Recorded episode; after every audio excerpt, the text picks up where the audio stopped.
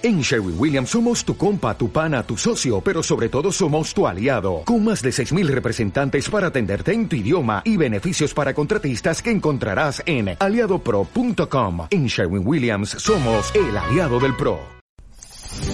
Radio Claret América presenta Sediento de ti, la palabra, fuente de vida, con el sacerdote misionero claretiano, Tony Díaz. Reflexiones diarias del Evangelio Aquí iniciamos. Bienvenidos hermanos a nuestras reflexiones bíblicas, lecturas del día. Hoy es miércoles de la décima séptima semana de tiempo ordinario, miércoles de la décima séptima semana de tiempo ordinario y hoy celebramos la memoria de Santa Marta. Santa Marta, la hermana de María y hermana de Lázaro. Muy amigos de Jesús. Esto ya lo comentaremos un poco eh, en la parte de la reflexión. La primera lectura de hoy viene del profeta Jeremías, capítulo 15, versículo 10 y 16 al 21. Ay de mí, madre mía, ¿por qué me engendraste? ¿Para que fuera objeto de pleitos y discordias en todo el país? A nadie debo dinero ni me lo deben a mí, y sin embargo todos me maldicen. Siempre que oí tus palabras, Señor, las acepté con gusto. Tus palabras eran mi gozo y la alegría de mi corazón, porque yo defendía tu causa, Señor, Dios de los ejércitos. No me senté a reír con los que se divertían forzado por tu mano, me sentaba aparte, porque me habías contagiado con tu propia ira. ¿Por qué mi dolor no acaba nunca y mi herida se ha vuelto incurable? ¿Acaso te has convertido para mí, Señor, en espejismo de aguas que no existen? Entonces el Señor me respondió, Si te vuelves a mí, yo haré que cambies de actitud y seguirás a mi servicio. Si separas el metal precioso de la, de la escoria, seguirás siendo mi profeta. Ellos cambiarán de actitud para contigo y no tú para con ellos. Yo te convertiré frente a este pueblo en una poderosa muralla de bronce lucharán contra ti, pero no podrán contigo, porque yo estaré a tu lado para librarte y defenderte, dice el Señor. Te libraré de las manos de los perversos, te rescataré de las manos de los poderosos. Palabra de Dios. El Salmo responsorial es el Salmo 58 y el responsorio es, Me alegraré, Señor, por tu bondad. Me alegraré, Señor, por tu bondad. Dios mío, líbrame de mis enemigos, protégeme de mis agresores, líbrame de los que hacen injusticias, sálvame de los hombres sanguinarios. Mira cómo se conjuran contra mí los poderosos, y esperan el momento de matarme. Sin embargo, Señor, en mí no hay crimen ni pecado. Sin culpa mía avanzan contra mí para atacarme. En ti, Señor, tendré fijos los ojos, porque tú eres mi fuerza y mi refugio. El Dios de mi amor vendrá en mi ayuda y me hará ver la derrota de mis enemigos. Yo celebraré tu poder y desde la mañana me alegraré por tu bondad, porque has sido mi defensa y mi refugio en el día de la tribulación. Me alegraré, Señor, por tu bondad. El Evangelio de hoy viene de Juan, Hay dos opciones, una de Juan y otra de Lucas. Yo tomaré la primera opción de Juan capítulo 11, versículo 19 al 27.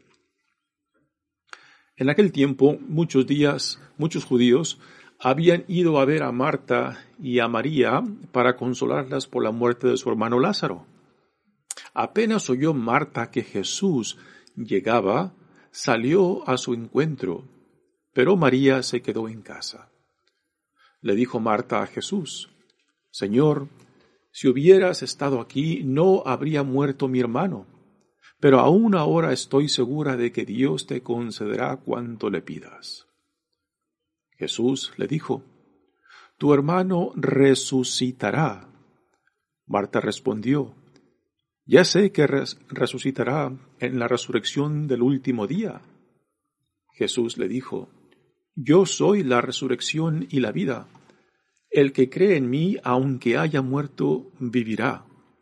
Y todo aquel que está vivo y cree en mí, no morirá para siempre.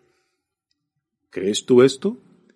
Ella le contestó, Sí, Señor, creo firmemente que tú eres el Mesías, el Hijo de Dios, el que tenía que venir al mundo. Palabra del Señor. Muy bien, demos comienzo a nuestra reflexión de las lecturas de hoy. Como dije al principio, hoy celebramos la memoria de Santa Marta, hermana de María y Lázaro. Esta familia de Lázaro y sus hermanas, pues parece que eran muy amigos de Jesús, particularmente en el Evangelio de Juan, puesto que Jesús los visitaba uh, regularmente y la casa de ellos parece que era un, uno de los hogares donde Jesús compartía mucho tiempo. Eh, Betania, pueblo de donde son este, Marta con su hermana y hermano, pues no queda muy lejos de Jerusalén. Así que Jesús quizás en las idas y venidas pues pasaba tiempo con ellos. tristemente yo creo que a Marta eh, se le ha reducido a una de las escenas Ah, de los evangelios, particularmente la de, la de Lucas, cuando eh, Jesús estando en casa de ellas, pues Marta viene y se queja, y se queja con Jesús, diciéndole que, que si no se da cuenta que eh, su hermana María, en vez de ayudarle, ayudarle con las, con las responsabilidades de la casa y atender a los huéspedes, pues está muy a gusto sentada enfrente de Jesús la posición de una discípula, de un estudiante ante el maestro, ¿no? Y Jesús eh, le dice esas palabras a, a Marta, la cual quizás la, la, han reducido a una imagen un poco de caricaturas, ¿no? Cuando Jesús le dice, Marta, Marta, eh, te preocupas por mucho, solo una cosa es importante y María ha escogido la mejor, ¿no? Y tristemente a veces eh, en esta escena del Evangelio de Lucas, pues este, eh, históricamente hemos puesto a Marta en conflicto con María, de que María, por las palabras de Jesús, ha tomado la mejor parte de, estar sentada ante el maestro como discípula y que Marta y que el trabajo de Marta, el, trabajo de hospitalidad, el trabajo de la casa, pues no es tan importante como, digamos, el espiritual de María que está ante el maestro escuchando, ¿no? Y en realidad eh, no hay necesidad de este conflicto de que lo de María es mucho mejor que lo de, lo de Marta. Eh, tanto, tanto este, eh, el activismo como el misticismo son parte fundamental de la vida cristiana. uno no puede vivir solamente del misticismo también tiene que trabajar, también tiene que atender otras responsabilidades. En la Iglesia eh, católica pues tenemos una diversidad de vocaciones, no todos son monjes o curas, no todos son místicos y no todos uh, son activistas, ¿no? Tenemos una gran diversidad de vocaciones y no es que una sea mejor que otra, digamos, no es, no podemos decir que la vocación de María de estar como discípula ante los pies de Jesús es mejor que, que la de Marta que está atendiendo este en el, en el servicio de hospitalidad. Y hemos de recordar que la hospitalidad en, en el mundo uh, del Medio Oriente, pues es algo sagrado, ¿no? Algo que hemos perdido mucho eh, en, Occidente, de cómo recibir al visitante, cómo recibir al, al que viene a tocar a nuestra puerta. Y, y, esto aún hoy en día en el Medio Oriente, pues es una actividad sagrada, eh, porque es en, en, la hospitalidad donde eh, expresamos la hermandad, aún más allá de la sangre, aún más allá um, de la de la unidad uh, familiar o del clan. Um, así que lo que Marta está haciendo no se puede uh, devaluar o pensar que es menos que lo que María está haciendo. Y tristemente a, a, Marta pues se le, se le ha en cierta manera definido de que en esa escena del Evangelio de Lucas pues porque se está quejando de que todo el trabajo se le ha quedado ella sola, pues de que debería, debería de ser más apreciativa en el sentido de que no hay por qué uh, ver lo que María está haciendo como uh, un desaire a ella misma. Bueno, eh, yo creo que hoy en día podemos este, hacer una evaluación más, uh, más justa de que el trabajo de Marta es tan, es tan positivo y favorable y necesitado tanto como el de María. Hoy hablamos de diferentes vocaciones, las místicas representadas por, por María y Marta como eh, la vocación al activismo, la vocación al ministerio o al servicio de la iglesia bueno, con esto damos una pequeña introducción a esta, a, esta mujer, a Marta. Históricamente no sabemos mucho, aparte de lo que se, nos dice en los evangelios, pero eh, como ha ocurrido eh, en muchos de los personajes de los evangelios, una serie de, de historias y leyendas han surgido en torno a ellos. Eh, particularmente en Francia se dice de que tanto Marta, María y Lázaro fueron los que eh, evangelizaron la parte sur de Francia y aún hoy en día este pues aún se sostienen esas, leyendas aún hay una leyenda que en Francia Marta fue la que domó a un dragón a quien después ah, logró atar y después matar en defensa, en, en defensa del pueblo. Pues son leyendas que han surgido en torno a ellas y aún en la parte sur de Francia, pues aún se tiene este gran, esta gran devoción a Santa Marta.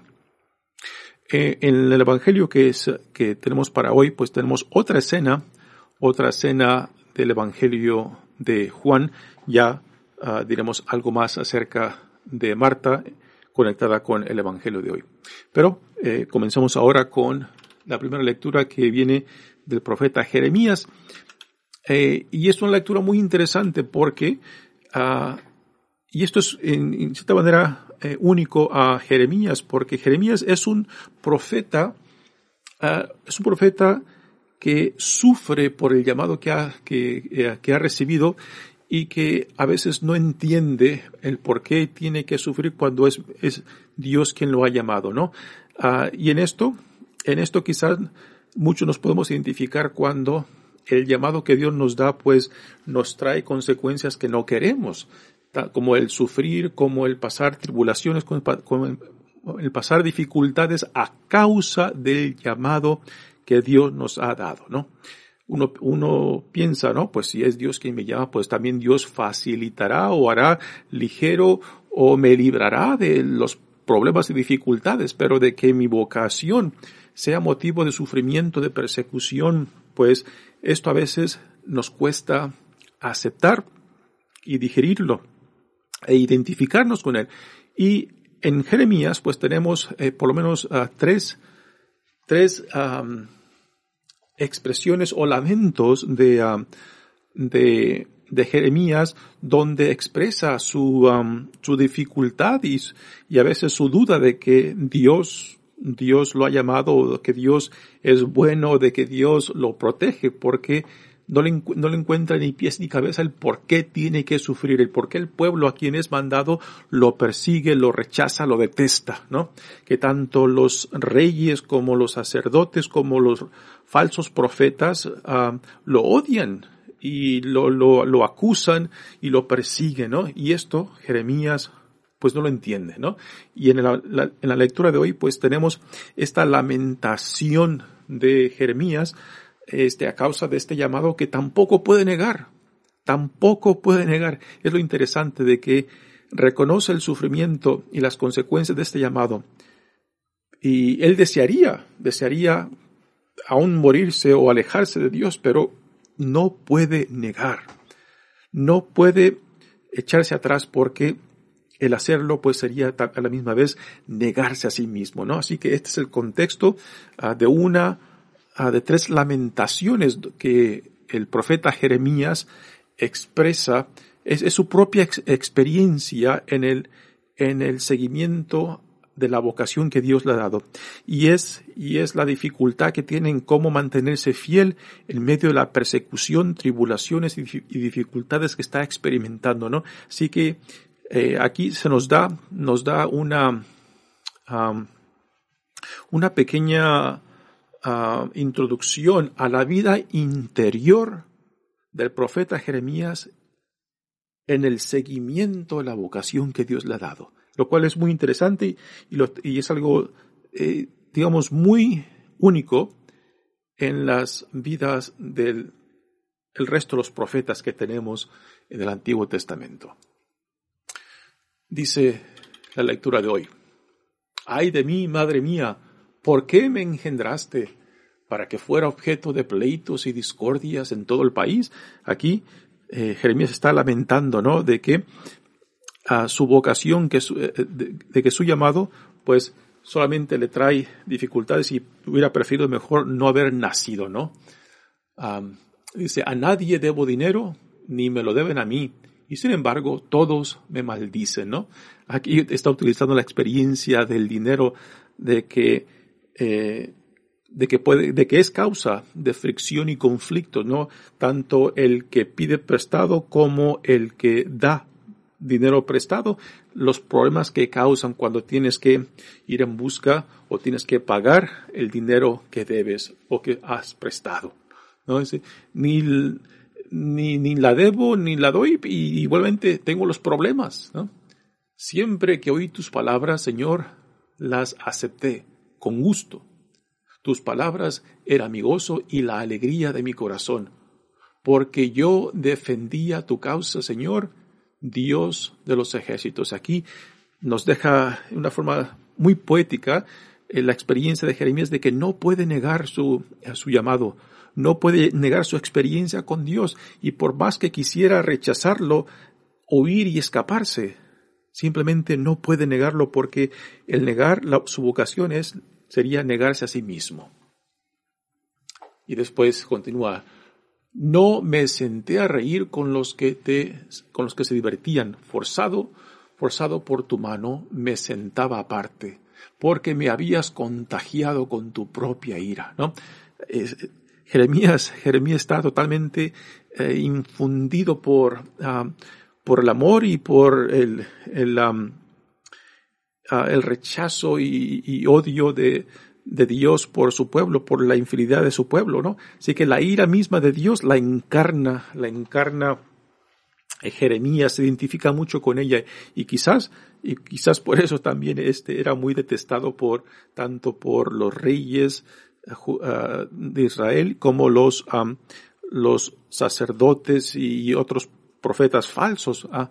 porque la la profecía de Jeremías era fuerte, era, era acusadora, uh, y esto quizás pues no, no agradaba a nadie.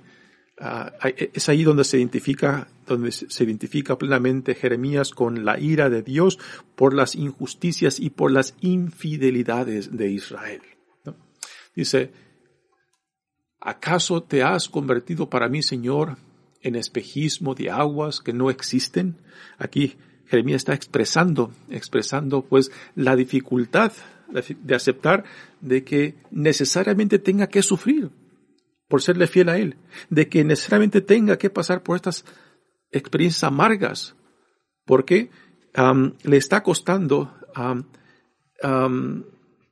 aceptar de que quizás parte de este sufrimiento eh, esté conectado con su vocación, de que no hay un, no hay una, de que no es una contradicción de el ser fiel a Dios y a la misma vez sufrir por la causa de Dios. Esto lo veremos claramente en Jesucristo, ¿no? Jesús nos, Jesús nos modela en sí mismo que la fidelidad a Dios no significa de que tú estarás libre de sufrimientos. Y esto es lo que para Jeremías, Jeremías pues se le hace difícil asimilar en su propia vocación. Porque quizás, como en, mucha gente religiosa, pensar que, que el ser fiel a Dios significa de que no tendrás problemas o dificultades o tribulaciones. ¿Y quién, quién nos ha prometido eso, no? pues aquí Jeremías, Jeremías está este, encarnando, está viviendo esa experiencia de cómo asimilar, aceptar y vivir con esta situación que a, primeras parece contradictoria, que su fidelidad se tenga que vivir en conflicto, en desprecio, en rechazo, en pleitos de la gente a quien, a quien Dios lo ha mandado.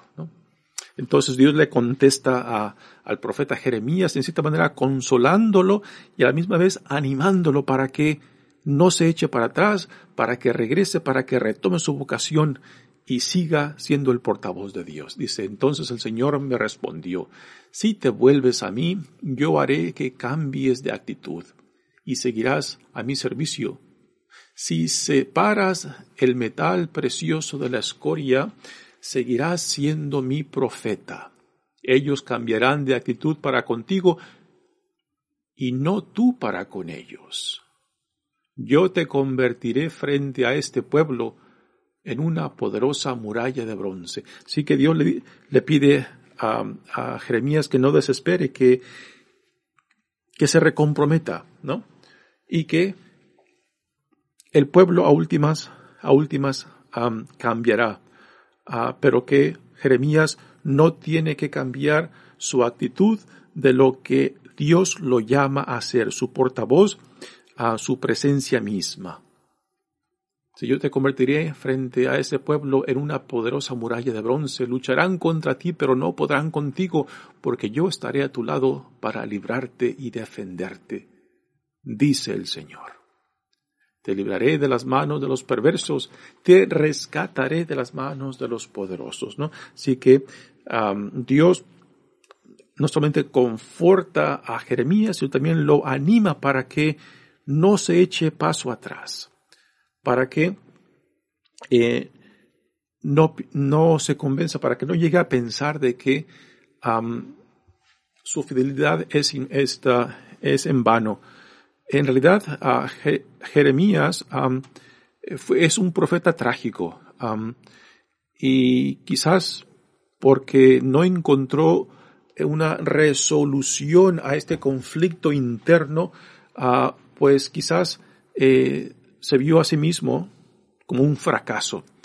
Pero, pero esta, esta experiencia de Jeremías, eh, después de su muerte, eh, lo pasó a llevar a ser uno de los profetas más importantes del Antiguo Testamento que reflejaba el, que refleja el sufrimiento y la procesión interna de la fidelidad a pesar de las dificultades, tribulaciones y sufrimientos que nos pueda traer esta fidelidad y esta confianza y esta entrega a Dios un profeta muy, muy interesante.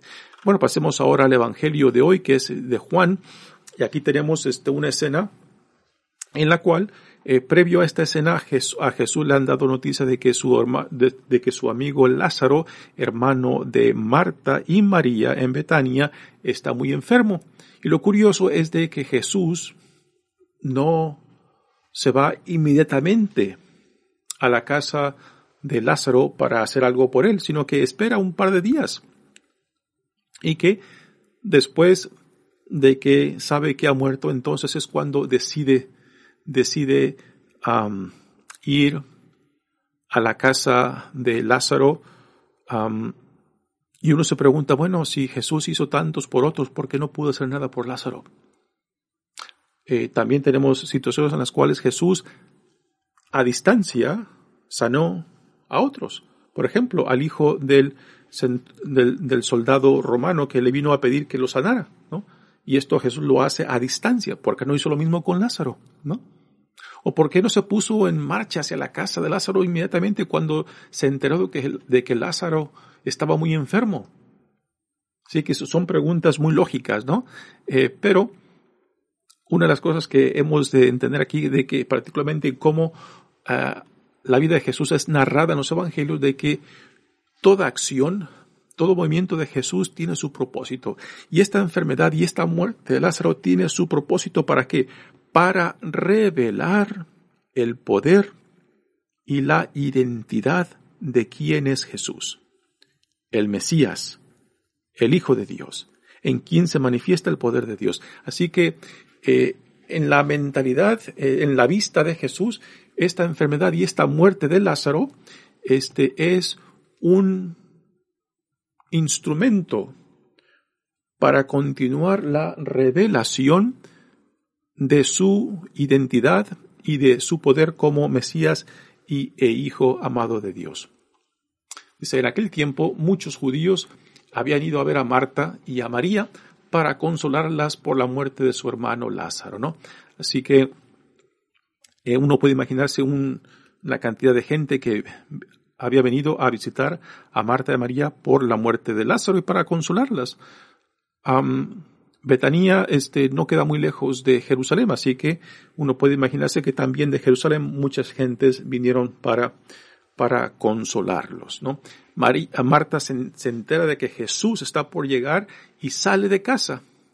Y, es interesante que esta escena, pues, en cierta manera, este es lo contrario a lo que encontramos en la escena del Evangelio de Lucas, cuando Jesús se encuentra en casa, en casa de Lázaro, Marta y María, donde Marta está atendiendo a la gente y María está sentada ante los pies de Jesús.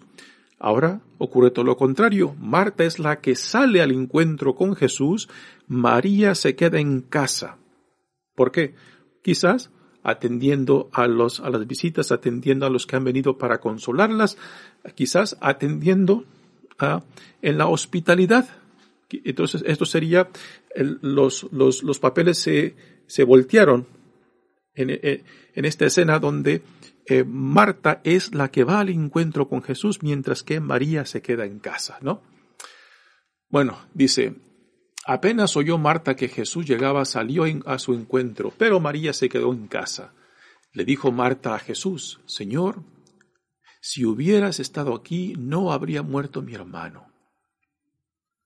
Palabras yo creo muy, muy sensatas, que nacen del dolor de haber perdido a su hermano.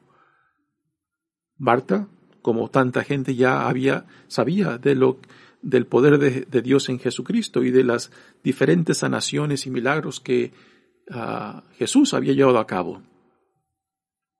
Y las palabras de ellas pues expresan, expresan el dolor de que Jesús no hizo nada por, uh, hizo nada por él. Pero aquí este, hay un plan eh, en el trasfondo, ¿no? Que aún esta muerte de Lázaro, pues, este, es un momento, una experiencia, eh, es, es un instrumento para que se manifieste la gloria de Dios en Jesucristo y así revele su identidad y, y el poder de Dios en él. Dice, pero aún ahora estoy segura de que Dios te concederá cuanto le pidas. Eh, ¿Qué pensaría Marta que Jesús podía hacer en, esta situación? ¿Pensaría acerca de que Jesús lo volvería, volvería a su hermano a la vida? Mm, no sé, eh, y quizás no es esa, pero María, Marta, pero María, Marta, este, quizás aún tiene alguna esperanza de que algo, algo saldrá de esto, ¿no? Pero quizás no sabiendo qué. Entonces aquí ahora Jesús habla y, nos deja estas, estas palabras impresionantes, este, que nos, nos introducen, nos introducen al significado de la resurrección más allá de la muerte. O sea, que la resurrección no es algo que se, se vive solamente después de que uno muera, sino que es algo que se puede vivir aún en vida. Que la resurrección no es simplemente eh, pasar de la muerte de la muerte a una vida a, la vida eterna, sino que aún en vida misma se pueden vivir los efectos, a la gracia de que el encuentro con Jesús, aún en, en la vida misma, se puede manifestar a los efectos de la vida eterna aún antes de que uno muera. Dice Jesús le dijo, tu hermano resucitará. Marta respondió, ya sé que resucitará en la resurrección del último día. Jesús le dijo, yo soy la resurrección, la vida y la vida. El que cree en mí, aunque haya muerto, vivirá. Y todo aquel que está vivo y cree en mí, y todo aquel que está vivo y cree en mí, no morirá para siempre. Así que aquí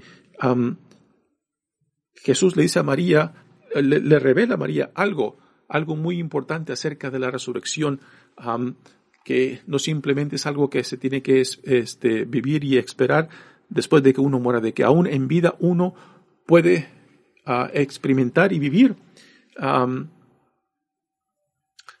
los efectos, la experiencia de la nueva vida que Dios nos da en Jesucristo.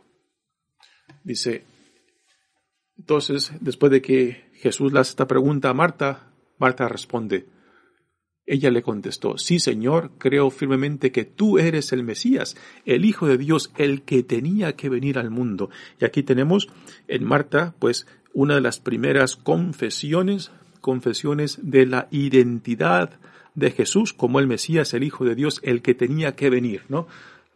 y, en esta confesión, tristemente, a María no se le da mucho crédito. Eh, preferimos, preferimos este, ah, enfocarnos en la profesión de Pedro, cuando Jesús pregunta, ¿y quién dice la gente que soy yo? ¿no? Pero aquí, Marta, Marta, en este Evangelio de Juan, pues está claramente afirmando la identidad de Jesús. Lo cual, que tristemente, e históricamente, a, Marta no se, le da, no se le da mucho crédito por esta confesión tan importante de que Jesús es el Mesías, el Señor, es el Hijo de Dios, ¿no?